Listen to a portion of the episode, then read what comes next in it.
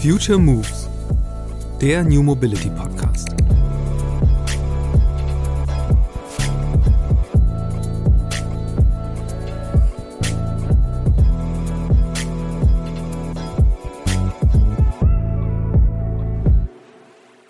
Wenn man sich eine neue Technologie anguckt, also da, wo wir hingucken, dann hat man in der Regel äh, einen sehr, sehr großen Abstand von dem, äh, was heute ähm, zu kaufen ist. Also in Energiedichten oder Leistungsdichten fängt man dann meistens an mit einem Faktor ähm, 10, 20 oder 30, vielleicht manchmal sogar 50 von dem, was man heute kaufen kann.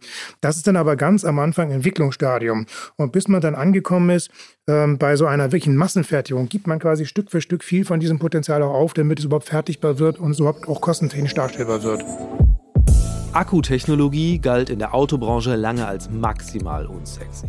Akkus das waren Bauteile für E-Autos, die man billig irgendwo in Asien einkaufen kann, aber nichts, worüber man seine eigenen Produkte besonders macht. Inzwischen jedoch bauen alle großen Autokonzerne eigene Akkufabriken oder denken darüber nach. Denn die Beherrschung von Entwicklung und Fertigung der Akkus ist von einer Aufgabe, die man Zulieferern in Fernost überlassen hat, zur Schlüsselkompetenz im E-Auto-Business geworden. Das in Itzehoe bei Hamburg ansässige Startup Custom Cells hatte diese Trendwende bereits erspürt, als in den Vorstandsetagen der Autokonzerne kaum einer auf das Ende des Verbrennungsmotors gewettet hätte. Seit zehn Jahren entwickelt das Unternehmen Hochleistungsakkus für unterschiedlichste Anwendungsfelder, darunter auch solche, die elektrische Sportwagen und Flugtaxis antreiben.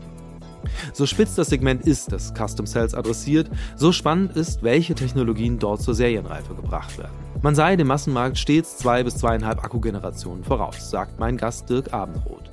Seit Mai 2022 ist er CEO von Custom Cells. Seine Mission? Aus dem Startup einen Global Player im Bereich Hochleistungsakkus zu machen. In unserem Gespräch geht es aber nicht nur darum, wie er das anstellen will und welche Voraussetzungen Custom Cells für die Technologieführerschaft mitbringt. Wir haben auch über Dirks Laufbahn gesprochen, die seit Jahren entlang der innovativsten Projekte der Mobilitätsbranche verläuft. Zunächst in einer führenden Rolle bei BMWs rein elektrischen E-Modellen, dann bei einem chinesischen Premium-E-Auto-Startup, darauf als CTO Automotive beim Zulieferergiganten Continental und nach Stationen im Silicon Valley und beim Wagnisfinanzierer Team Global nun zu Custom Cells. Wir wollen genau an der Kante des Machbaren bleiben, sagt Dirk über seine Mission bei dem deutschen Startup. Ein Satz, der genauso gut als Karrieremantra in seiner LinkedIn-Bio stehen könnte. Los geht's!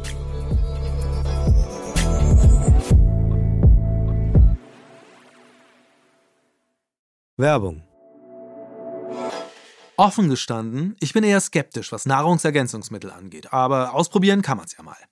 Also steht seit rund zwei Monaten AG1 in meinem Kühlschrank. In der grünen Tüte ist ein Pulver, das laut Hersteller Ergebnis einer wissenschaftlich basierten Mischung hochwertiger Inhaltsstoffe ist.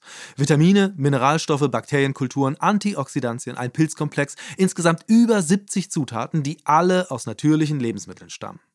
Hinter der Formel von AG1 steckt die Idee der Nährstoffsynergien, einem wissenschaftlichen Konzept, das darauf abzielt, die Wirksamkeit einzelner Nährstoffe zu verstärken.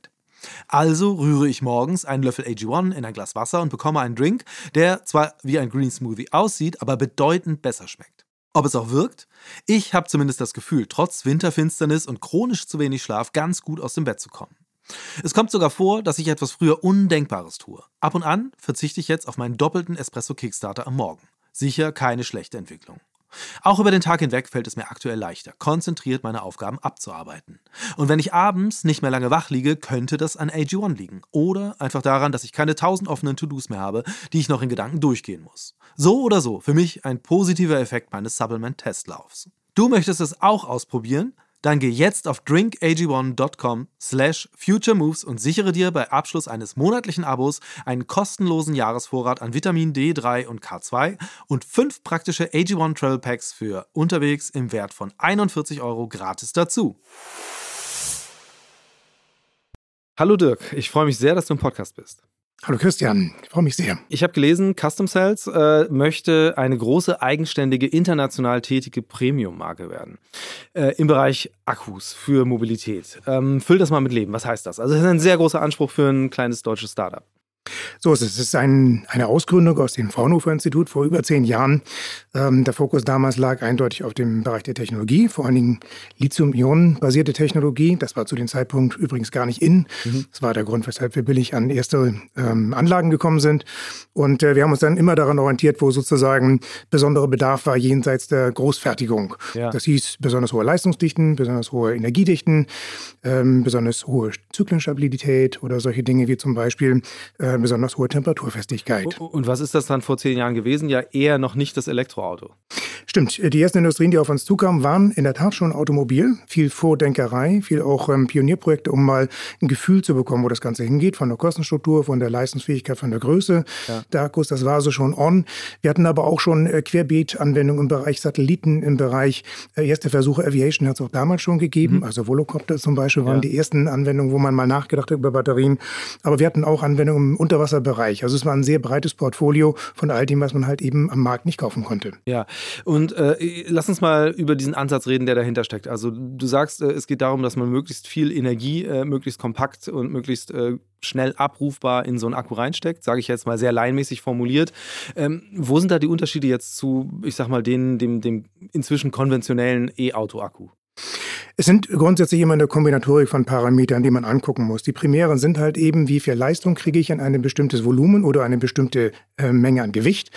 Ähm, und das Gleiche kann ich auch bezüglich Energie angucken. Aber es gibt auch Qualitätskriterien, also mhm. Kriterien wie zum Beispiel das Thema Zyklenstabilität hatte ich eben schon genannt, aber auch das Thema, äh, wie viel Temperatur kann ich ohne Kühlung ab und wie groß sind die Einschränkungen. Also da gibt es sehr, sehr viele Parameter in zweiter Ordnung, die hinten bestimmen, ob eine Batteriezelle wirklich gut ist oder nicht. Ja, und um das jetzt mal ähm, exemplarisch deutlich zu machen, also was, wie, wie viel schneller, besser äh, fährt ein Auto, sobald man eure Batterien reinpackt? Ähm, frage ich jetzt mal wohl wissend, dass das jetzt nicht unbedingt das praktisch, äh, praktisch umsetzbare Beispiel ist? Es gibt, äh, gibt so zwei äh, Parameter, die im Automotive-Bereich immer angeguckt werden. Das eine ist im Grunde um die Fragestellung, wenn ich den, ähm, den Akku gleich groß und gleich schwer lasse, äh, wie viel mehr Reichweite bekomme ich und in Summe dann hin. Ja. Äh, da sind wir eher so heute im Bereich, also der Technologie, die wir äh, zur Verfügung stellen können, im Bereich von 800 Kilometer Reichweite. Das ist aber auch ein bisschen das, was dann äh, auch eigentlich ausreicht. Viel mehr ja. fragt kaum ein Kunde an. Und das zweite ist dann doch immer schon die Fragestellung noch, wie schnell kann ich laden? So, und da sind wir eigentlich heute im Bereich, dass man etwa 80 bis 90 Prozent von dieser Reichweite auch in acht Minuten laden kann. So, das ist das, was wir im Autobereich äh, anbieten. Wenn man jetzt rüber zum Beispiel mal blinzelt auf den Bereich Aviation, dann ja. ähm, sind die Leistungsanforderungen dort ganz, ganz andere. Zum einen ist es erstens so, dass dort nicht die Ladezeit meistens der limitierende Faktor ist, sondern wirklich die Abgabe der Leistung. Also wie viel Leistung kann ich abgeben? Das ist ein Faktor fünf bis zehn mehr als das, was ich im Automobilbereich anbieten muss. Ja. Und zweitens ähm, spielt ja nochmal das Thema äh, der Sicherheitszertifizierung eine ganz entscheidende Rolle, was auch wieder ein ganz spezielles Thema ist. Und ähm, jetzt ganz praktisch, was heißt das im Fall von Lilium, mit denen ihr ja auch zusammenarbeitet? Ist es so, dass es irgendwie der Faktor 10 ist von dem, was man in einem Auto braucht? Äh, wie kriegt man das hin? Ja, das sind, also in der Tat ist Lilium äh, ein Kunde von uns, an den wir alle Zellenmotoren liefern. Und dort sind einfach die Leistungsanforderungen extrem hoch für diesen senkrechten Start, aber auch ja. vor allen Dingen für die Landung. Das ist eine besondere Herausforderung, weil da die Batteriezellen ja komplett leer sind, aber trotzdem noch volle Leistung abgeben müssen. So, und das ist äh, eigentlich die größte Herausforderung. Und hinbekommt man es äh, über logischerweise Hightech. Das ist ein Stückchen weiter unser Geheimnis. Zum anderen ist es aber so, dass man einfach ein paar physikalische Größen anpassen muss. Zum Beispiel die sogenannten Tabs, also die Kontakte, hm. müssen halt einfach sehr, sehr viel größer sein, damit sie die Stromtragfähigkeit Fähigkeit haben. Die ähm, äh, Elektroden müssen so gestaltet sein, dass ja einfach auch die chemische Reaktion so schnell ablaufen kann. Also das sind limitierende Faktoren und die muss man halt einfach kontinuierlich weiterentwickeln, bis man da ankommt. Ja, was kostet dann so ein Akku jetzt mal verglichen mit dem äh, von der Stange? Ähm, das hat äh, logischerweise immer noch eine gewisse Abhängigkeit von der Volumenentwicklung. Und die Luftfahrt ist heute in einem ganz anderen Volumenbereich, deshalb kann man die Kosten nicht eins zu eins vergleichen. Aber grundsätzlich gilt mal, ähm, dass ähm, jetzt gerade im Einstieg in die Luftfahrt die Zahlungsbereitschaft innerhalb der Luftfahrt sehr viel höher ist, weil die Anforderungen höher ja. sind, zum einen bezüglich der Zertifizierung, aber auch bezüglich der Performance. So und deshalb bewegen wir uns dort eher im Vergleich zum schon relativ weit eingeschwungenen Markt Automotive eher bei einem Kostenfaktor äh, zwei bis vier davon. Ja. Wenn sich beide beide Seiten eingeschwungen haben, denke ich, äh, wird das nur noch ein sehr viel kleinerer Unterschied sein. Lass uns mal bei, bei dem Aviation-Bereich bleiben, ähm, weil da würde mich immer interessieren, was ist denn für euch da so die Business-Perspektive? Weil ähm, jetzt mal ein bisschen zurückgeblickt, äh, ähm, war ja mal das Versprechen, wir haben jetzt hier irgendwie Fliegen wird so billig wie Taxifahren. Inzwischen haben ja die diversen Startups, die es da gibt, das auch so ein bisschen eingeordnet, dass sie sagen, okay, vielleicht nicht ganz so billig ähm, wie irgendwie äh, der einzelne Mensch, der mit dem Taxi sich rumfahren lässt, sondern Faktor 4 oder so drüber. Aber es ist trotzdem ja ein relativ großer Markt, der da entstehen könnte. Womit kalkuliert ihr da? Und vor allen Dingen auch, in welche Größenordnung kann das gehen? Weil das wäre jetzt so zweiter Teil der Frage, das ist ja auch immer noch eine Diskussion, die offen ist. Ähm, wie sinnvoll ist Elektromobilität in der Luftfahrt eigentlich ab einer gewissen Reichweite, ab einer gewissen Größe von Flugzeugen? Mhm. Also Grundsätzlich ähm, ist für mich die Luftfahrt der nächste Markt, der sich genauso wie ähm, das Automobil jetzt halt eben langsam der Elektromobilität widmet. Da gibt es ähm, äh, Limitierungen. Also ähm, es gibt viele kleine Fluggeräte zwischen, ich sag mal, 22 Sitzen, ja. äh, die man vernünftig mit der Elektromobilität heute schon bewegen kann. Da komme ich noch gleich zu einer Unterscheidung. Ähm, aber äh, ein Flieger wie ein A380 macht heute sicherlich keinen Sinn, elektrisch zu betreiben. Ja. Da werden andere Optionen ähm, dann äh, zunächst dominierend sein. Trotzdem macht es aus meiner Sicht Sinn, sich das genau anzuschauen. Und zwar ist es so, ich nehme es mal als Beispiel die äh, Norwegen als ein, als ein Role Model auch im Bereich der Elektromobilität äh, im Auto. Und da hat man sehr frühzeitig einfach Regulatorik geschaffen und damit heute sehr große Penetration des Marktes ähm, für Elektromobilität einfach ähm, vorbereitet und dann auch letztendlich ähm, erlebt. Und genau das Gleiche ähm, finde ich das im Bereich der Aviation statt. Also die Gesetzgebung überlegt sich dort einfach, welche ähm, Distanzen und welche ähm, Fluginstrumente können eigentlich heute elektrisch bewegt werden und können in absehbarer Zeit emissionsfrei fliegen. So, und da gibt es durchaus im Bereich Mittelstrecke und Kurzstrecke einiges, also ich sage mal so bis 500 äh, Kilometer. Ja. Etwas, was man so mit äh, 10 oder 20 Sitzen, also in der Regel Pilot plus äh, 19 oder 9, äh, dann bewegen kann. Das ist so ein Bereich, den kann man in sehr absehbarer Zeit bedienen. Ähm, da geht es teilweise aber um zwei verschiedene Konzepte. Einmal das Thema Conversion, also wie man es im Auto gemacht hat, erstmal den Verbrenner rausschmeißen und einen Elektroantrieb reinsetzen.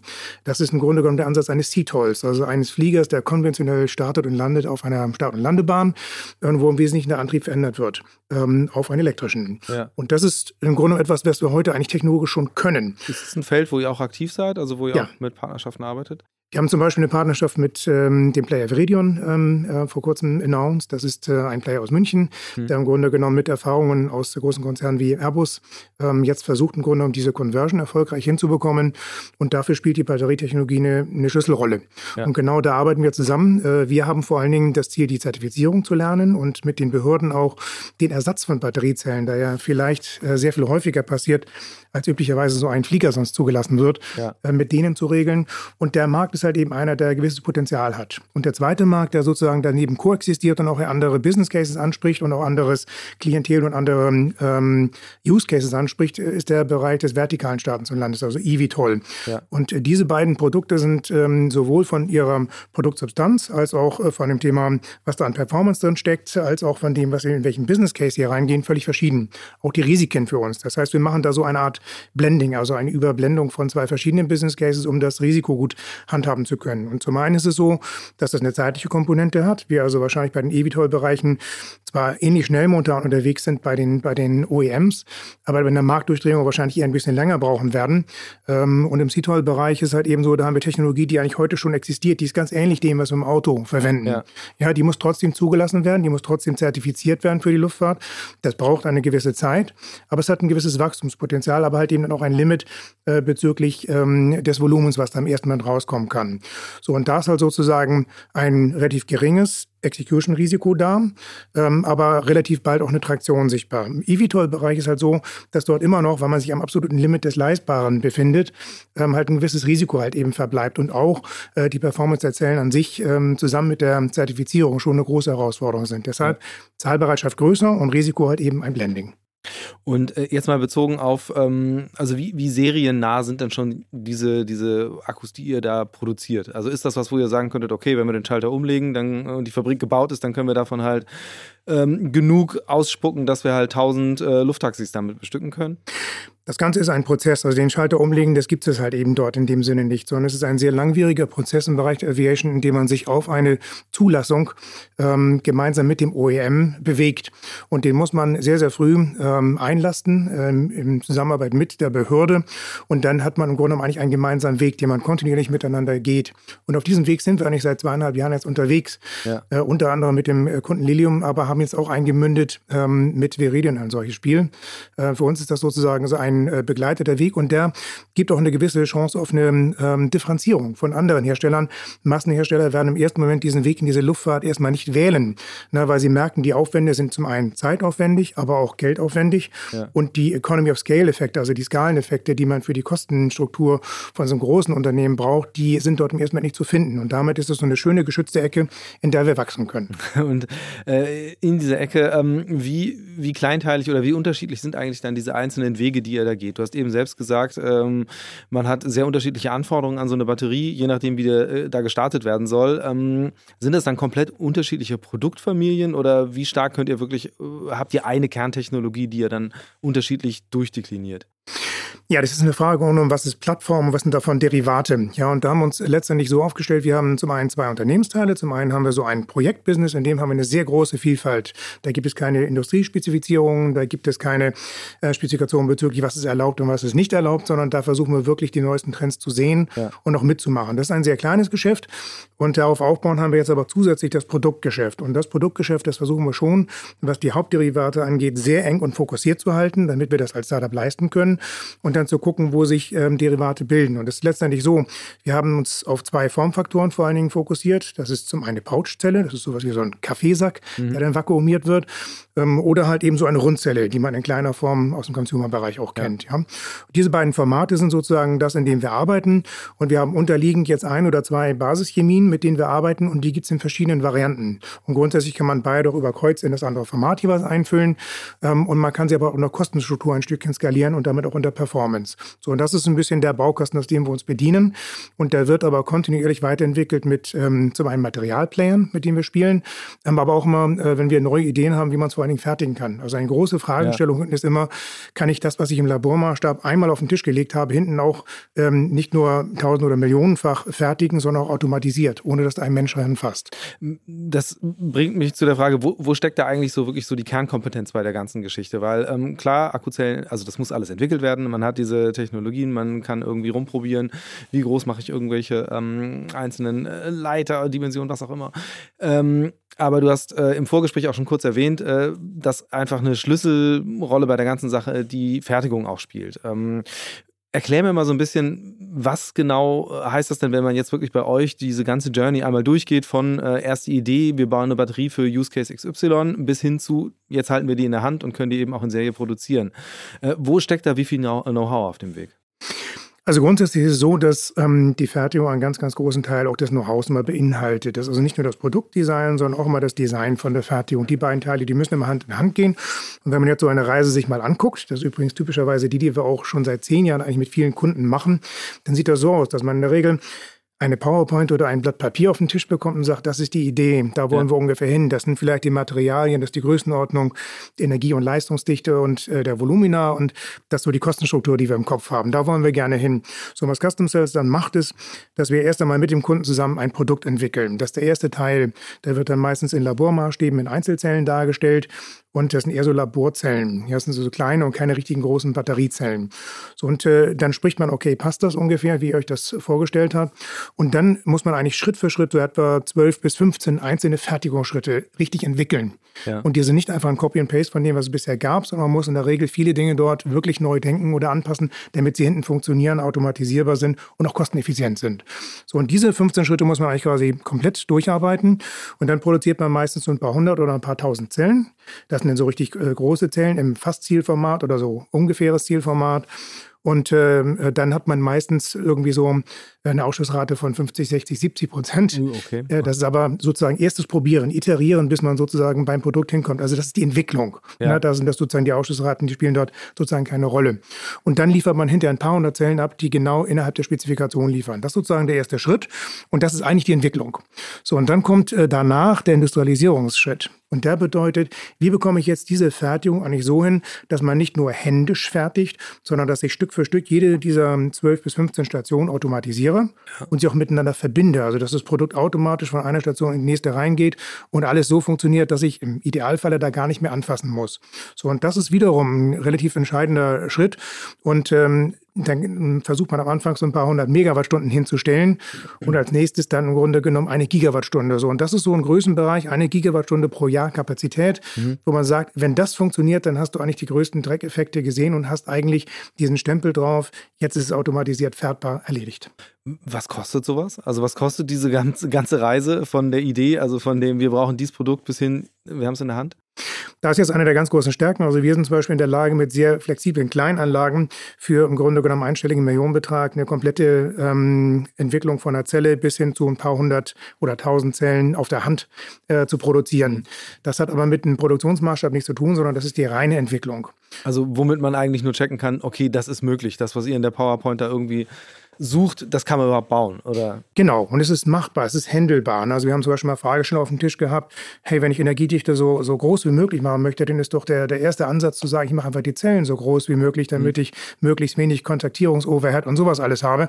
Aber da gibt es halt auch ein Limit. Da haben wir dann riesen Zellen gebaut und festgestellt, die sind sicherheitstechnisch kaum zu handeln. Okay. Also das kann eine Fragestellung sein. Einfach weil die zu heiß werden oder... Ähm genau, oder mhm. weil es einfach eine Fragestellung ist, wie man die Sicherheit gewährleistet, damit es nicht zu einem Thermal Runaway kommt, also Zellen sich thermisch gegenseitig anstecken mhm. und solche Ideen. So und ähm, ja, der zweite Schritt ist einfach immer derjenige zu sagen, äh, wenn ich jetzt eine, eine, Großanlage fertige, also Sie sprich die eine Gigawattstunden Größenordnung kommen, eine, dann sind Sie schon bei mehreren hundert Millionen Euro, die Sie investieren müssen allein in das CapEx, also in das Tooling, was Sie dort haben, Infrastruktur und alles andere mal nicht mitgerechnet.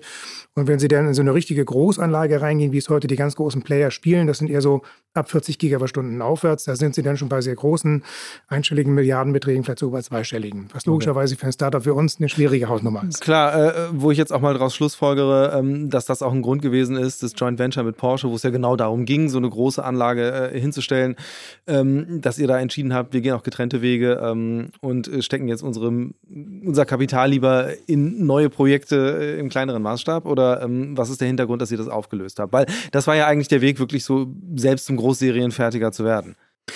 Ja, das war ein gemeinsamer Weg. Die Porsche AG und äh, Custom Sales haben im Juni 21 ein Joint Venture gegründet, ähm, vor allen Dingen mit der Idee, ähm, High-Performance-Technologie für den Automobilbereich zu entwickeln. So, und daran hat äh, Porsche einen Anteil gehabt von äh, 72,7 Prozent, ein Custom Sales von 27,3 Prozent. Und ähm, wir haben dann sozusagen den, das Werks angestoßen, den Werksbau angestoßen in einer Größenordnung, ja. äh, ein Gigawattstunde, der jetzt in Kirchen-Tellingsfurt äh, steht.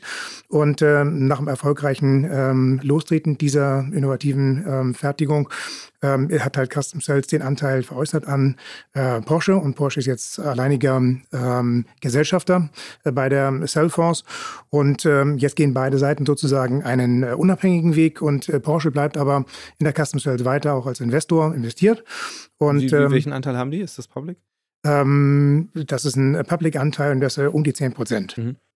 Und äh, ja, Custom Cells hat immer einen großen Anteil gehabt ähm, an der ähm, Automobilindustrie. Das war schon die zehn Jahre auch vor dem Joint Venture mit Porsche so. Und das wird auch für die Zukunft so bleiben. Und ein Beispiel dafür ist unsere strategische Partnerschaft äh, mit dem Technologieunternehmen 1D in den USA, äh, wo auch GM investiert ist. Ja, dann lass uns doch jetzt mal zu dem Thema Automobil kommen. Äh, auch wenn ihr da ein spitzes Segment bedient, ist es ja trotzdem jetzt zunächst mal relevanter für meinen Themenbereich äh, Verkehrswende äh, und die nähere Zukunft, was da so auf den Straßen jetzt in dem Fall auf uns zugerollt kommt. Ähm, wie ist da der Status quo? Also was sind das äh, für Produkte, die ihr da ähm, im Markt habt? Also kannst du vielleicht auch konkrete Modelle benennen ähm, oder einfach mal deutlich machen, ähm, das, sind, das sind Use Cases, auf die ihr jetzt besonders stolz seid, sei es jetzt in der Serie oder auch äh, meinethalben im, äh, im Motorsportbereich? Das ist in der Regel eine Kombinatorik. Also wir gucken im Wesentlichen auf genau den Teil, wo man sozusagen durch den technologischen Vorsprung ähm, im Grunde auch eine Premium-Preisstellung bekommen kann und wir sozusagen mit kleinen Volumina auch äh, profitabel sein können. So, und damit gucken wir im Grunde genommen eigentlich danach, die Technologiewende äh, immer ein Stückchen weiter jetzt nach vorne zu treiben, weil wir sind schon noch in einem Bereich, in dem die E-Mobilität immer noch so an der Grenze des Leistbaren ist. Ja. Ne? Und deshalb versuchen wir nach wie vor, die Technologie immer weiter zu treiben, sodass im Grunde die Akkupacks deutlich kleiner werden können, auch deutlich leichter bezahlbar werden. Das heißt, wir glauben, dass es technologisch noch drei, vier, fünf größere Sprünge geben muss, bevor man also auch wirklich in der Breite auf eine Elektromobilität gehen kann. Für die Aviation, hatte ich es eben vorher schon gesagt, ist der Sprung noch sehr viel größer. Ne? Da ist noch sehr viel mehr Potenzial, bis man wirklich auch größere Flugzeuge damit bewegen kann. So, und deshalb versuchen wir am Puls der Zeit zu bleiben. Und äh, die ersten, die uns logischerweise mal ansprechen, sind diejenigen, die sagen, ich kann es heute äh, bei den Standardherstellern nicht bekommen. Das heißt, das fängt an logischerweise mit kleinen Projekten im Bereich Formel 1 und Co. Mhm. und Formel E, die sagen, ähm, sie wollen gerne die besten Zellen haben. Wir haben aber auch medizinischen Bereich, ähm, zum Beispiel ein Kunde von uns, der einen Herzschrittmacher macht äh, und gesagt hat, ich habe nur noch Primärzellen, muss die also, sprich, wenn sie leer sind, immer rausoperieren und wieder ja. neu reinoperieren. Ihr macht doch die besten Zellen, könnt ihr uns sowas entwickeln, inklusive Fertigungsanlage. Das ist genau das, was wir gut können. Ähm, und dann äh, ist im Automotive-Bereich logischerweise aber auch der Einstieg über äh, Premium-Fahrzeuge und dann halt eben zu gucken, okay, äh, mit dem Technologievorsprung kann ich dann auch eine gewisse Breite gehen und da ist der Gigawatt-Scale für uns auch das Ziel. Ja, und äh, wenn du jetzt davon sprichst, dass es noch diese Sprünge geben soll in der Entwicklung der, ähm, der Akkutechnologie, ähm, was heißt das? Also was an Effizienz steckt da eigentlich noch drin? Ähm. Das ist eine Frage wirklich der Materialien, die man verwendet. Also solche Veränderungen, die brauchen halt eine gewisse Zeit, bis sie sozusagen industrialisiert sind. Ich hatte vorhin diese Schritte genannt, dass man erstmal eine Entwicklung macht, ein paar Prototypen baut, überhaupt mal in diese ähm, Scale reinzukommen, dass man mal ein ganzes Fahrzeug ausstatten kann. Das klingt so banal und einfach und mhm. geradeaus, aber wenn man sich mal so was wie Solid-State-Technologie anguckt, äh, kennt der eine oder andere bestimmt auch die Beispiele aus dem Silicon Valley oder ähm, aus China oder aus Deutschland. Und es ist doch wahnsinnig schwer, überhaupt da an eine Fertigbarkeit zu kommen. Das heißt, wir strugglen da schon seit einer einiger Zeit eigentlich überhaupt mal auf so, auf so einen Maßstab zu kommen, ähm, der für eine, so eine Energiewende relevant ist. Also wir reden jetzt über die Technologie, die eigentlich als potenzieller Nachfolger der Lithium-Ionen-Akkus gilt. Genau, und dort ist ähm, das Hauptproblem eigentlich per se nicht, dass die Chemie diese Energiewertigkeit oder die Leistungsdichte nicht hergeben würde, mhm. sondern das Hauptproblem ist tatsächlich, das zu fertigen. Und da muss man einfach sagen, dass sozusagen natürlich die Konsumerelektronik im Bereich ähm, der, äh, der Batteriezellenfertigung über viele Jahrzehnte schon einfach sehr viel an Erfahrung gesammelt hat. Die nutzen wir natürlich jetzt auch im Bereich für die Energiewende im Bereich Mobil. Ja. Also primär im Bereich Automotive und jetzt auch angehen in der Aviation.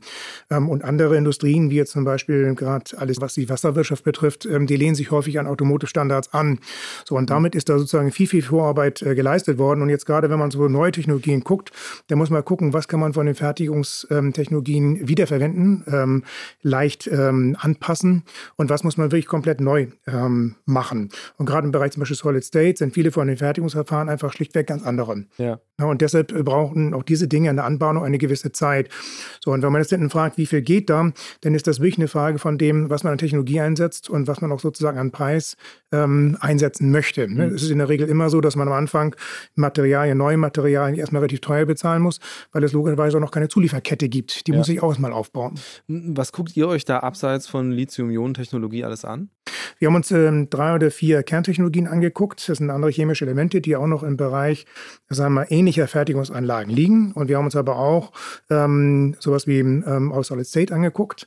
Ähm, wir werden wahrscheinlich in etwa einem halben Jahr lang, ähm, im halben Jahr von heute, nochmal ein Announcement machen, welche zwei Technologien wir jetzt als nächste nach mhm. Lithium-Ionen sehen. Wir sind noch sozusagen in der Endausscheidung. Ähm, aber wir haben auch ähm, die Lithium-Ionen-Technologie ähm, durchaus in einem ähm, längeren Fenster für uns jetzt momentan nochmal ähm, ja. gesehen. Wir stellen fest, dass wir halt im Grunde genommen eigentlich mit einigen äh, Booster-Ideen und mit ein paar äh, Nachbesserungen eigentlich in der gleichen Größenordnung bekommen, wo Solid State starten würde. Okay. Und wir können das aber halt heute schon fertigen. Das ist ein bisschen sozusagen das Window of Opportunity. Das heißt jetzt mal so umgerechnet auf die äh, in Deutschland ja lange sehr hochgehaltene Verbrennertechnologie. In welchem Jahr befinden wir uns gerade, was Lithium-Ionen-Akkus angeht? Ich würde sagen, wir sind ähm, so ziemlich, ähm, ähm, ich würde mal sagen, wir haben äh, ein Drittel oder, ein, oder ein, eine Hälfte vielleicht von der Lebenszeit sozusagen jetzt ähm, gerade angegangen also und haben da noch eine ganze Menge. In den 50er, 60er Jahren sind wir gerade unterwegs sozusagen. Okay, das ist ein anderer Vergleich. Ich würde sagen, das ist eine Frage, also das hat, ein, hat sehr viel Wechselspiel auch mit dem, was die an Anforderungen da reintun. Also wenn Sie sich angucken, die Verbrennungstechnologie, die hatte schon sehr, sehr früh einen relativ guten Status. Ähm, da sind aber andere äh, Anforderungen nach und nach draufgepackt. Also wenn Sie schauen, wo heute ein Großteil Großteil der Kosten liegt, dann ist es vor allem die Abgasnachbehandlung. Mhm, ja, das klar. ist eine wesentliche Frage der Regulatorik gewesen und die hat die Kostenstruktur signifikant verändert. Ja? Und bei äh, Batteriezellen ist es ganz genauso. Ich will mal ein anderes Beispiel bringen aus einer ganz anderen Ecke, äh, in der wir jetzt auch großes Innovationspotenzial sehen, auch Wertschöpfungspotenzial sehen. Das ist, wir stellen fest, dass nicht nur unsere direkten Kunden, die OEMs, also die Automobilhersteller und auch die äh, Flugzeughersteller, sondern auch der Endkunde ähm, eine Wertschätzung ähm, ähm, Stück für Stück entwickelt, auch für eine wirkliche Nachhaltigkeit. Mhm. Und Nachhaltigkeit ist halt eben nicht nur der CO2-Footprint, ne? das ist eine Sache, aber es geht auch um die Frage, wie, ich, wie gehe ich mit äh, meinem Footprint bezüglich Wasserverbrauch um, äh, die Fragestellung, ähm, ob da irgendwo Kinderarbeit in der, ja. ähm, in der Bereitstellung der Materialien involviert ist, ähm, aber auch die Fragestellung, kann ich zum Beispiel überhaupt sicher sagen, wo Materialien genau herkommen. So, und da ähm, gibt es einfach eine gewisse Bereitschaft, jetzt auch innovativ zu sein, also auch eine Aufbereitung von schon den Zutaten, den Materialien. Ähm, und genau da sehen wir halt auch eine Möglichkeit, ein Premium-Produkt das einfach zu gestalten.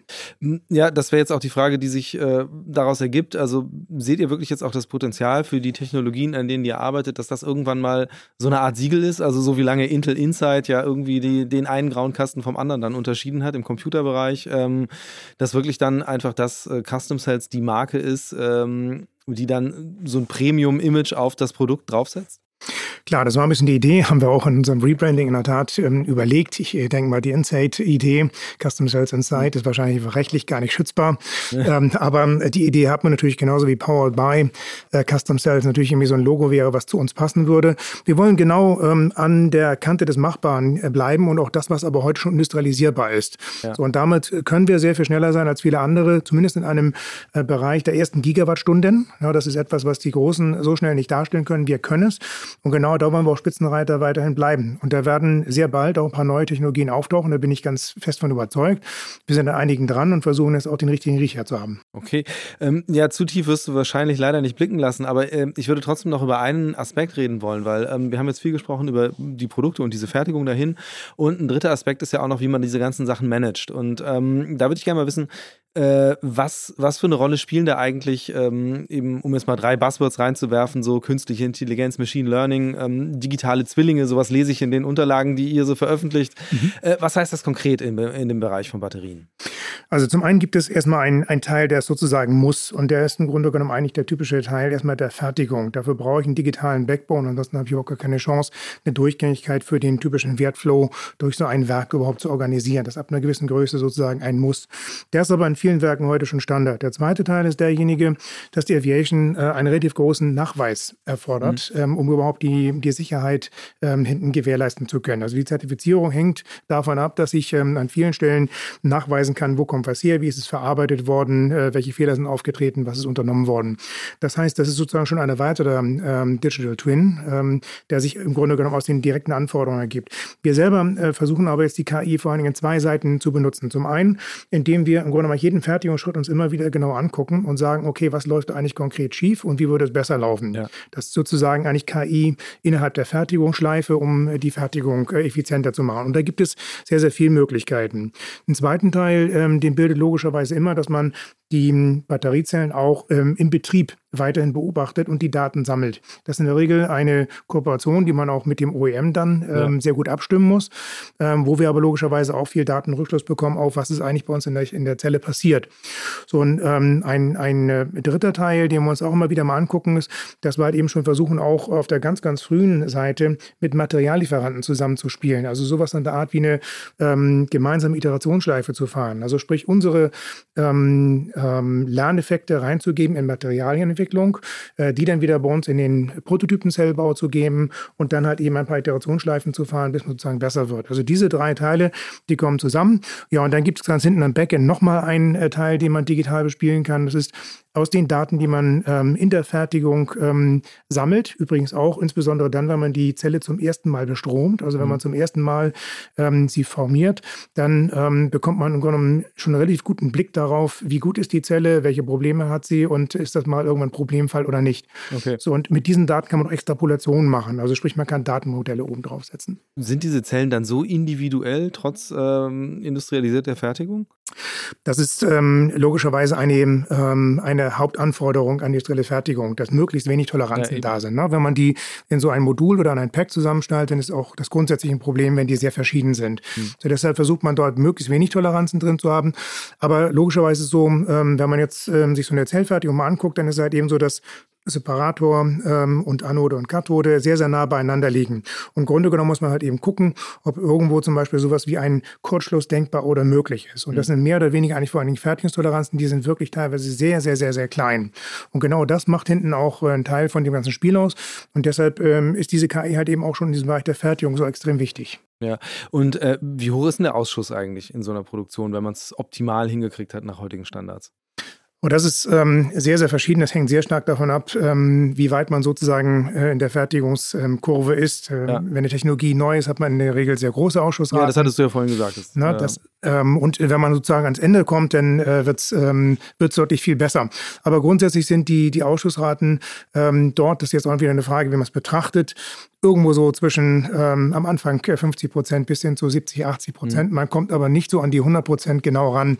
Das kommt man dann, wenn man auch noch zwei oder drei Tricks macht, zum Beispiel auch intern gleich wieder alles, was als Ausschuss rauskommt, versuche ich gleich wieder zu recyceln. Ja. Und darüber versucht man auch viele Dinge in den Griff zu bekommen ähm, und damit die Ausschussraten vernünftig das wäre eben, Das wäre eben so die Schlussfolgerung. Wie wichtig ist das Thema? Weil du ja selbst gesagt hast, wenn ich dich richtig verstanden habe, ihr, ihr wollt euch auch als, äh, als eine Brand positionieren, die dafür steht, dass es eben nicht nur die Rohstoffe verantwortlich äh, beschafft wurden, sozusagen, äh, sondern dass eben auch die Produktion an sich nachhaltig ist äh, im Rahmen der Möglichkeiten. Welche Rolle spielt für euch so eine Idee wie Kreislaufwirtschaft am Ende?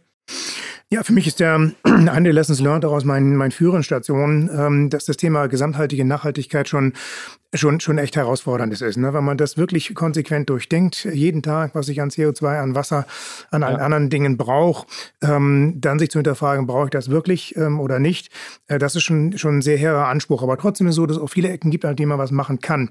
Und ähm, was ich schon gemerkt habe, ist, dass der Endkunde sagt, äh, wenn er darauf ein bisschen Gewusst, Bewusstsein hat, dann ist er auch bereit dafür, ähm, ein Stückchen Geld auszugeben. So, und dann kommt es vor allem darauf an, dass man in dem, was man dort tut, zum einen authentisch ist und sagt, mir ist das wirklich ein Wert und deshalb mache ich äh, manche Dinge auch nicht. Ja. Und manche Dinge mache ich halt auch, wenn sie dafür einen, einen Price-Tag haben.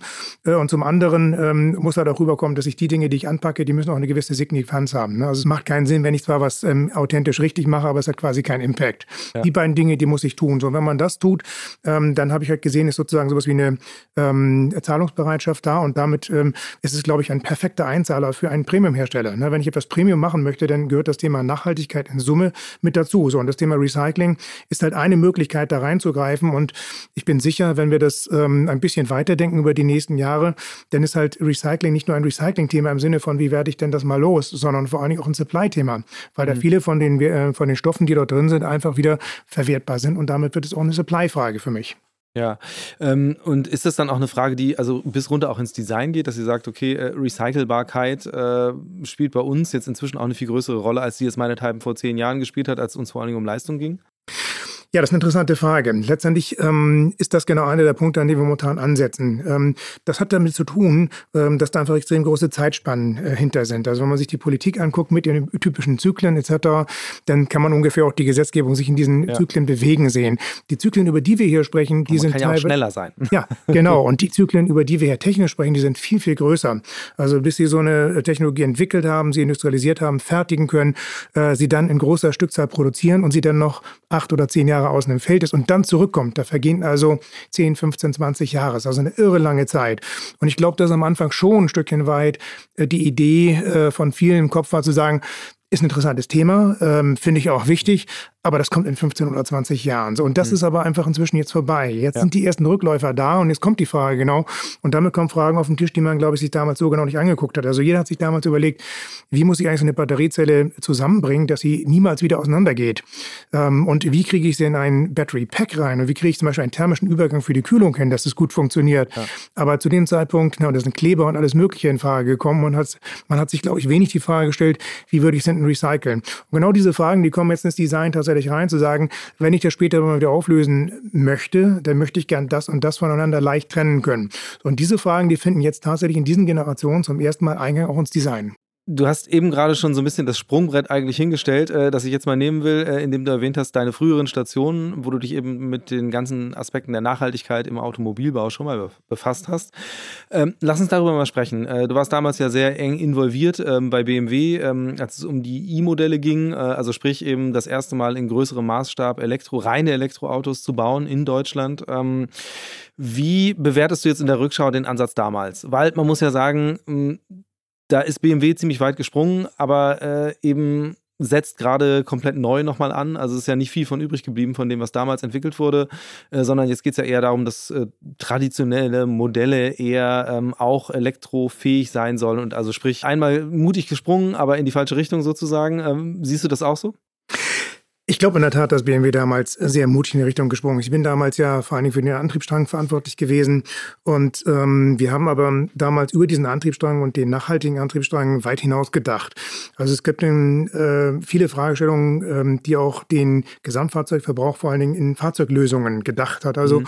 ähm, Beispiel sind die sehr schlanken Reifen, äh, die aber einen relativ großen Radius haben, damit man die richtige Auflagefläche hat, um die Kräfte zu übertragen, zum Bremsen und Beschleunigen, ja. aber deutlich weniger Windwiderstand hat. Das sind äh, Gesamtfahrzeugthemen reingeflossen, wie dass wir versucht haben, die Sitze Jahr 8 primär aus ähm, recycelten Plastikflaschen ähm, zu äh, bestücken. Ähm, es sind äh, Gesamtfertigungsdinge dabei gewesen, wie nur nachhaltige und nur äh, regenerative Energien zu verwenden beim Werk und die wir teilweise auch selber hergestellt haben oder so einen großen Teil über die Windkraftwerke dort. Das war schon ein gesamtheitlicher äh, Ansatz, von dem ich sagen würde, das war nicht nur ein Statement, sondern das war echt technologischer Vorsprung zu dem Zeitpunkt. Und ähm, zum ähm, ja, zum Statement, das war ein Sprung in die falsche Richtung, äh, bin ich anderer Meinung. Ich glaube, es war ein Sprung genau in die richtige Richtung. Ähm, aber ähm, ich glaube schon, dass BMW dann ein Stückchen weit gezögert hat, weil die kommerzielle Verwertung zu dem Zeitpunkt noch sehr weit weg schien. So, und äh, ich glaube, dazu fehlte damals ein bisschen der Mut. Ähm, und zum anderen sind vielleicht auch ein paar Entscheidungen ähm, auch ähm, nicht besonders gut gewesen. Zum Beispiel die Frage nach dem Carbon-Chassis ähm, in Summe. Und das ist schon, denke ich mal, ein, äh, auch ein wegweisender Schritt gewesen. Aber kommerziell natürlich für ein, für ein Fahrzeug wie den, wie den i3 ähm, natürlich ein sehr mutiger Schritt gewesen, der, glaube ich, unterm Strich ein Fehler war. Mhm. So, und deshalb würde ich sagen, äh, ein tolles, tolles Signal gewesen. Ich glaube auch technischer Vorsprung zu dem Zeitpunkt, auch im Sinne von Talente zu haben, die es äh, einfach konnten, also Hochvolt in dem Moment zu, zu können, äh, die Softwareintegration zu können, Inverter und E-Maschinen wirklich zu beherrschen, war, glaube ich, ein äh, großer Vorsprung. Und man muss sagen, es hat noch ein paar Veränderungen gegeben. Ich komme nur auf die Batterietechnologie. Ja. Ähm, da ist so gewesen, zu dem Zeitpunkt, glaube ich, gab es ein relativ einfaches äh, Dogma. Und das Dogma in der Automobil Automobilindustrie zu dem Zeitpunkt war, äh, Batteriezellen werden in Asien gemacht. Äh, das ist eine Frage von Massenfertigung und Kosten. Ähm, da ist keine Differenzierung möglich und wir differenzieren uns über das sogenannte BMS, das Battery Management System, also diese kleine Kontrollbox, die hinter die ja. Batterie kontrolliert. Und davon müssen wir halt den obersten Teil der kundenrelevanten Funktionen beherrschen. So, und da hat, glaube ich, eine ganz, ganz große ähm, Veränderung stattgefunden. Wenn Sie jetzt heute zeigt sich ja darin, dass Porsche jetzt das Thema so stark für sich besetzt. Also. Genau, und da ist äh, Porsche logischerweise noch nicht der einzige, sondern eigentlich eigentlich alle großen Automobilhersteller gucken jetzt konkret danach und sagen, okay, wie kann ich Einblick in die Zelltechnologie bekommen? Das ist ein differenzierender Faktor und das ist ein Lerneffekt. Ne? Das war vor 10 oder 15 Jahren noch nicht en vogue. Mhm. Und die Erkenntnis, dass darüber die Differenzierung ähm, tatsächlich stattfinden kann, sowohl was die Performance angeht, aber auch was die Kosten angeht, ähm, das bringt auch dazu, dass halt eben jetzt Europa in diesem Thema wieder aufholen möchte und auch äh, die USA äh, kräftig investieren. Ja, äh, ohne dass du jetzt über konkrete Kunden wirst sprechen können, ähm, aber jetzt mal so deine persönliche Meinung. Wie siehst du die deutsche Autoindustrie inzwischen aufgestellt in dem Bereich? Also als, als Spätstarter muss man ja sagen, wirklich in die Elektromobilität und ähm, weil eine Zahl, also muss ich heute dran denken, äh, gerade am Tag der Aufnahme äh, war die Nachricht, dass ähm, VW jetzt wieder vorne ist bei Elektrozulassungen ähm, und äh, Tesla wieder an Tesla vorbeigezogen ist. Etwas, was man ja zu der Zeit damals, als du bei BMW warst, äh, als Witz sich sich vielleicht erzählt hätte, dass das überhaupt mal ein Duell ist. Ja, ein Stückchen, also erstmal aus meiner Sicht ein ganz großer Chapeau äh, für Elon Musk, ähm, das Thema überhaupt salonfähig gemacht zu haben. Der Megatrend, der ist schon ganz maßgeblich durch ihn ausgelöst worden. Das muss man einfach, finde ich, neidlos anerkennen. Und natürlich ist es auch so, dass äh, die Automobilindustrie ähm, vor allen Dingen aufmerksam geworden ist äh, durch den Punkt, dass ähm, Tesla über lange Zeit lang ja überhaupt nicht ähm, profitabel war mit dem Fahrzeugbau an sich. Ja. Ähm, und ähm, aber die Bewertungen einfach so, so astronomisch hoch gewesen ist, dass man gesagt hat, Tesla ist mehr wert als äh, die gesamte äh, deutsche, deutsche Automobilindustrie. Das war, glaube ich, schon so ein Weckruf, wo man gesagt hat, hm, da muss wirklich ganz konkret was dran sein. So und ähm, dass jetzt Deutschland in der Lage ist, mit den großen Automobilmarken, Premium-Autos, aber auch äh, im Bereich Massenmarkt absolut äh, competitive ähm, E-Autos zu bauen, daran habe ich persönlich überhaupt niemals Zweifel gehabt. Sondern die entscheidende Frage war, glaube ich, immer diejenige, bekommt man das mit dem Absatzmarkt hin, bekommt man das ähm, mit den Zulieferern hin und bekommt man es mit der Kostenposition hin. So, und in diesen drei Disziplinen muss man ganz ehrlich sagen, ähm, hat Tesla keinen großen Vorteil mehr. Die hatten den Pioniervorteil und jetzt sind wir eigentlich mehr oder weniger so in einer Industrialisierungsphase drin und genau das Geschäft der Industrialisierung, der Massenfertigung, der Qualität, der Ausschussraten, das kann Automobil und deutsche Automobil richtig, richtig gut.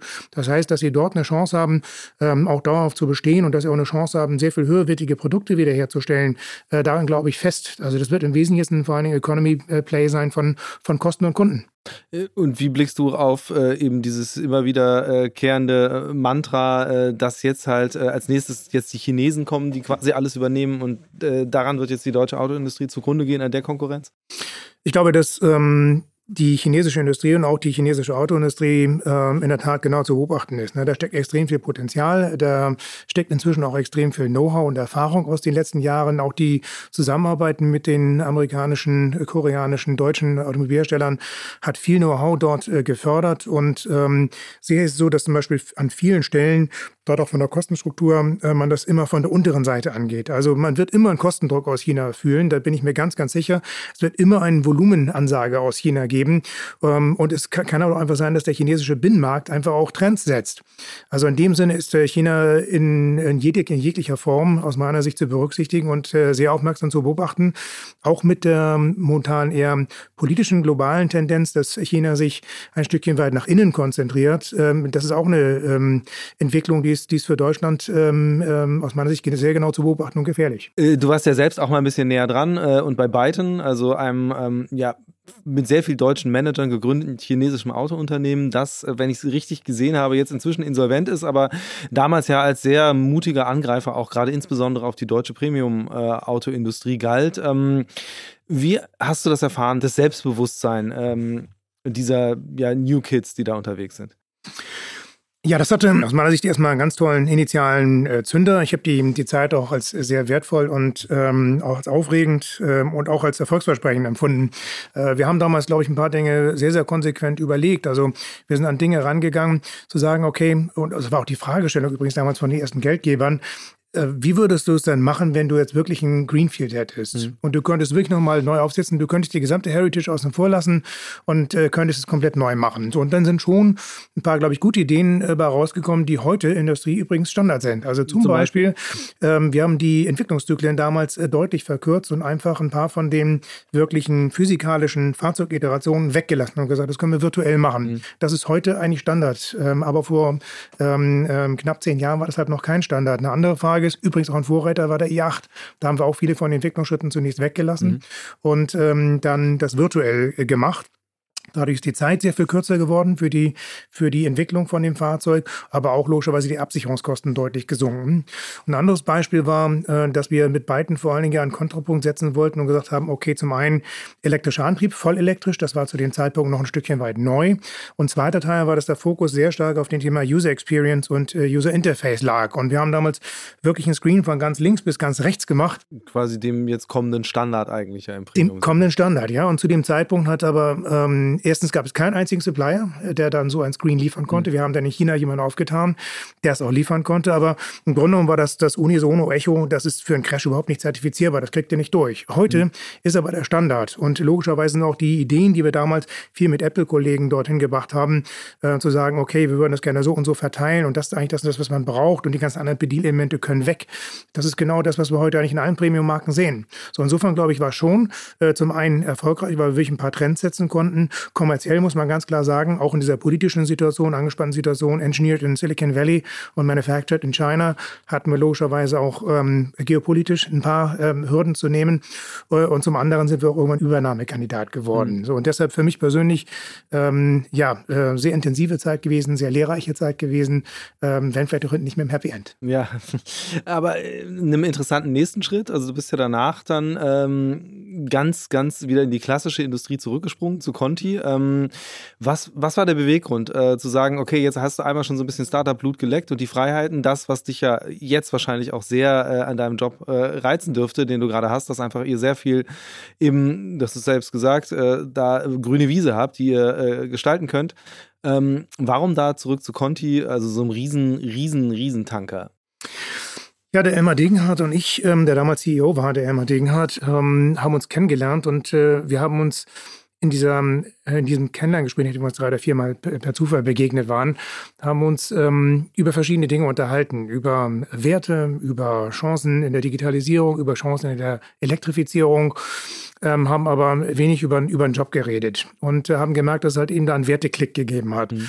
Und äh, zugleich muss man sagen, ist Continental ja auch schon sowas wie ein, wie ein ähm, ganz außergewöhnlicher ähm, Konzern. Der ist 150 Jahre alt, ähm, also sehr viel älter als die meisten deutschen Automobilkonzerne, ähm, ist auch mit äh, mehreren hunderttausend Mitarbeitern wirklich sehr, sehr groß.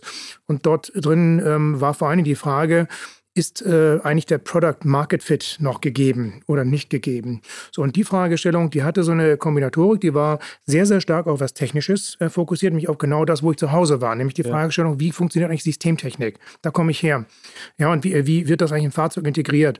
Und das wurde halt gegenübergestellt ähm, bestimmten ähm, Rahmenbedingungen aus dem Profit and Loss, also wie man sozusagen die wirtschaftlichen Einheiten gestaltet. Und da äh, war die Idee logischerweise nochmal von der technischen Seite aus drüber zu schauen und zu überlegen, wie muss man eigentlich so einen großen Konzern aus einer technischen Sicht ähm, neu äh, gestalten, ähm, um ihn wieder fit für die Zukunft zu machen. Hm, trotzdem bist du relativ schnell dann weitergezogen ähm, und dann wiederum, was ich spannend finde, ähm, eigentlich zu einem VC, eben zu Team Global von Lukas Gadowski. Äh, was genau hat dich dazu bewogen? ja, der Lukas Gadowski und ich, ähm, wir hatten äh, uns früher mal kennengelernt und hatten uns in der Regel über technische Konzepte, vor allen Dingen Antriebskonzepte äh, unterhalten, auch im Flugbereich. Ne? Ja. Und ich wollte vor allen Dingen zwei Dinge eigentlich für mich persönlich gerne lernen. Ich habe mich immer von zwei Dingen treiben lassen. Das eine war die Fragestellung, wo kann ich wirklich konkret was beitragen? Und das zweite war die Fragestellung, ähm, ich verbringe so viel Zeit da, ich möchte da auch irgendwie ein Stückchen Freude dran haben. Ähm, und die beiden Dinge, die waren für mich schon immer maßgeblich jetzt in der Berufswahl. Und ähm, bei Lukas waren äh, zwei Fragen im Vordergrund. Das eine war, ich wollte gerne mal verstehen, wie eigentlich deutsche, deutsche Startups funktionieren, europäische, weil ich hatte eigentlich Silicon Valley dann intensiv kennengelernt, ich hatte China intensiv kennengelernt, Singapur, Israel, aber ich hatte Europa eigentlich gar mhm. nicht äh, gesehen. Und das wollte ich gerne ähm, und habe deshalb vor allen Dingen Venture Building mit ihm gemacht und das im sehr kleinen Maßstab, wirklich neue ähm, Startups gegründet und geguckt, wie es von funktioniert, von der Economics, aber auch die Finanzseite davon. Und der zweite Teil, ähm, Lukas hat ja einen großen Teil seiner ähm, Investitionen in den Bereich Aviation auch äh, ähm, fokussiert ja. und produziert. Und ähm, im Grunde war mir völlig klar, nachdem die Elektrifizierung jetzt für den Automobilbereich im vollen Gange ist, wird die Aviation im Grunde genommen der nächste äh, Industriesektor sein, der jetzt halt eben vor den Fokus kommt. Und da habe ich gesagt, das ist eigentlich das Know-how, was ich habe aus dem Automotive-Bereich, ähm, sehr wertvoll und da würde ich gerne reinwachsen. Und deshalb war das sozusagen der Schritt. Und ähm, ja, dann haben wir im Grunde auch eigentlich vorgehabt, eine eigene Gründung zu machen. Und äh, zu dem Zeitpunkt bin ich einfach den Gründer von Custom Sales begegnet. Okay, was, was wäre dein Thema gewesen bei der eigenen Gründung? Ja, wir haben dort auch an ein äh, senkrecht startendes äh, Fluggerät gedacht, mhm. mit allerdings ganz anderen Spezifikationen als das, was äh, es heute am Markt eigentlich gab und wollten dort über Nische rein, haben aber auch festgestellt, ähm, dass die Technologie vielleicht noch nicht so weit ist, um wirklich den finalen Sprung auch in eine absolute Nachhaltigkeit hinein machen zu können, zum einen. Und zum anderen hat sich auch die Finanzkrise gerade äh, angedeutet und uns war völlig klar, dass wir da in den zweistelligen Milliardenbereich gehen müssen, haben gesagt, vielleicht ist das nicht der richtige Zeitpunkt und wir schauen später nochmal. ja, wäre auf jeden Fall äh, sehr, sehr riskant gewesen, auch für VC-Verhältnisse. Ähm, ja, jetzt bist du bei Custom Sales. Ähm, du hast vorhin schon so gesagt, äh, ihr arbeitet da an ein paar Dingen. Ähm, die wirst du jetzt natürlich hier äh, nicht äh, offenbaren, weil äh, das natürlich alles noch nicht spruchreif ist. Aber vielleicht kannst du mal trotzdem so ein bisschen in die Zukunft blicken. Ähm, gar nicht mal nur in Bezug auf das, was ihr persönlich macht, sondern einfach in dem gesamten Bereich, wenn es darum geht, die Elektromobilität mit Energie zu versorgen. Was, was wird denn uns da begegnen? Welche Meilensteine sind denn da jetzt so langsam in Reichweite und wie wird das die ganze Thematik voranbringen? Ja, da gibt es verschiedene Ecken. Also das, was wir uns konkret im Bereich jetzt Forschung und Entwicklung angucken, ähm, das sind also zum einen erst einmal natürlich das ganze Thema äh, die Batteriezelle als System, also alle Teile zusammen und dass sie funktionieren. Da gibt es einzelne ähm, Technologiebausteine, ähm, die wir uns genau angucken. Das sind teilweise ähm, Bausteine, die man einfach ergänzen kann, zum Beispiel Booster-Technologien. Ich mal als Beispiel die Prelitierung. Das ist eine Technologie, in der man sozusagen so einen extra Schuss Lithium nochmal drauf gibt, um mhm. bestimmte Effekte zu erzielen, vor allen Dingen in Summe eine höhere Leistungs- und Energiedichte noch zu bekommen. Aber man kann eigentlich auf der gleichen Basis Chemie und auf den gleichen Fertigungstechnologien aufsetzen und das ergänzen. Das sind sozusagen Technologiebausteine, die wir uns angucken. Ähm, dann gehen wir immer mehr in äh, Silizium hinein, ähm, also äh, den Anteil von Silizium immer weiter erhöhen. Ähm, und äh, darüber halt eben auch ähm, energetische Leistungsdichte, aber auch Reduzierung der, der nicht aktiven Materialien in der Zelle äh, zu erreichen. Also das heißt sozusagen eine evolutionäre Weiterentwicklung der Technologie heute, aber wir springen halt schon ab bei etwas, was halt einfach so von dem heutigen Standard, den man in der Automobilindustrie kaufen kann, schon so zwei bis zweieinhalb Generationen weg ist. Und mhm. da sich kontinuierlich weiter zu bewegen, ist wirklich sich sozusagen an der Grenze des Machbaren. Also das wird man, glaube ich, sehen. Lithiumbasierte Technologie, die nochmal ein ganzes Stückchen weitergeht als das, was wir heute kennen. Ähm, also ein Faktor Faktor 2 ist da noch äh, locker drin, äh, vielleicht auch ein Faktor 3. Ähm, und dann gibt es aber auch natürlich neue chemische Elemente, die wir uns angucken. Das ist alles so Basischemie. Und äh, ja, dann ähm, klar wird irgendwann auch der Sprung kommen zu Technologien wie, wie Solid State und anderen, wo dann wirklich auch die Fertigung sich komplett ändert. Ähm, aber da sage ich auch ganz ehrlich, sind wir momentan wirklich noch am Anfang. Ne? Also ja. vieles von dem, das muss man sich immer so vorstellen, wenn man sich eine neue Technologie anguckt, also da, wo wir hingucken, dann hat man in der Regel äh, einen sehr, sehr großen Abstand von dem, äh, was heute ähm, zu kaufen ist. Also in Energiedichten oder Leistungsdichten fängt man dann meistens an mit einem Faktor 10, ähm, 20 oder 30, vielleicht manchmal sogar 50 von dem, was man heute kaufen kann. Mhm. Das ist dann aber ganz am Anfang Entwicklungsstadium. Und bis man dann angekommen ist, ähm, bei so einer wirklichen Massenfertigung, gibt man quasi Stück für Stück viel von diesem Potenzial auch auf, damit es überhaupt fertigbar wird und ja. es überhaupt auch kostentechnisch darstellbar wird.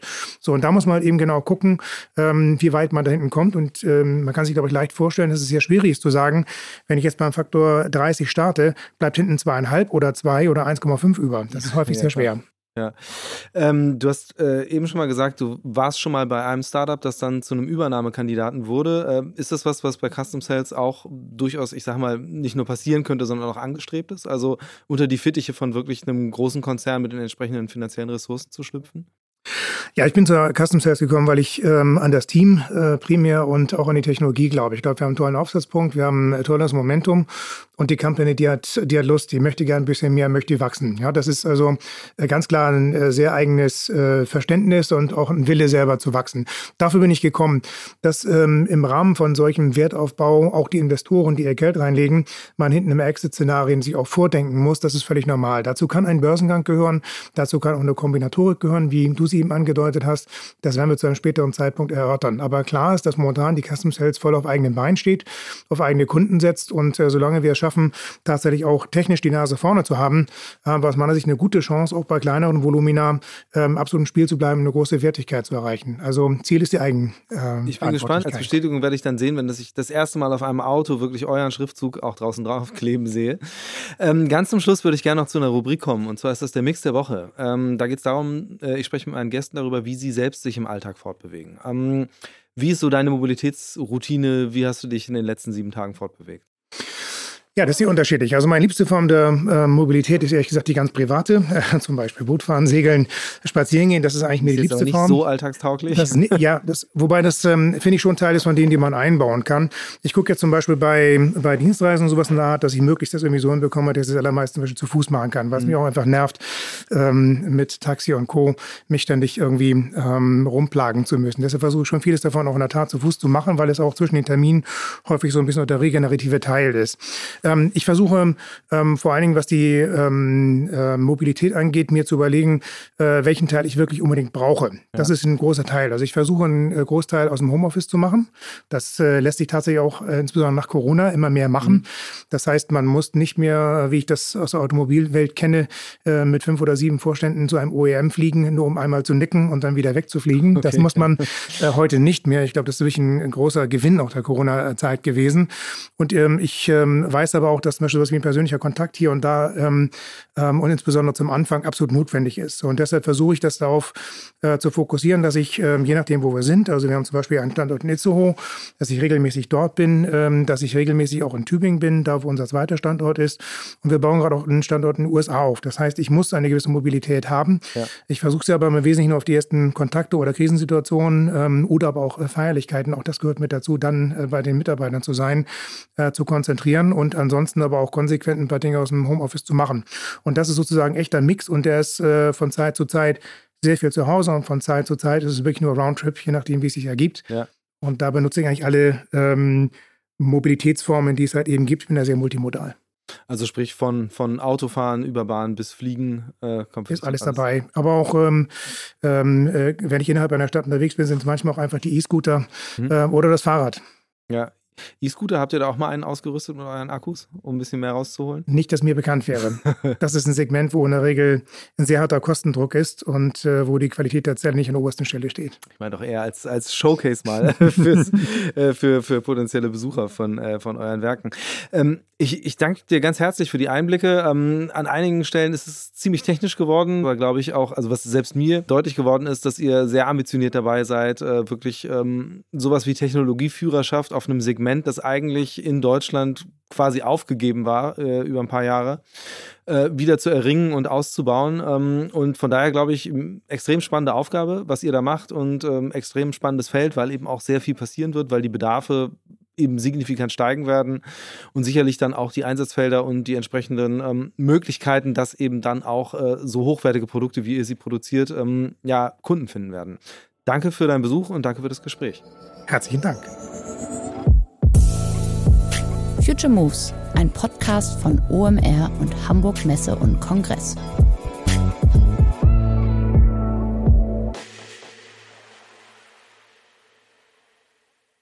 Dieser Podcast wird produziert von Podstars bei OMR.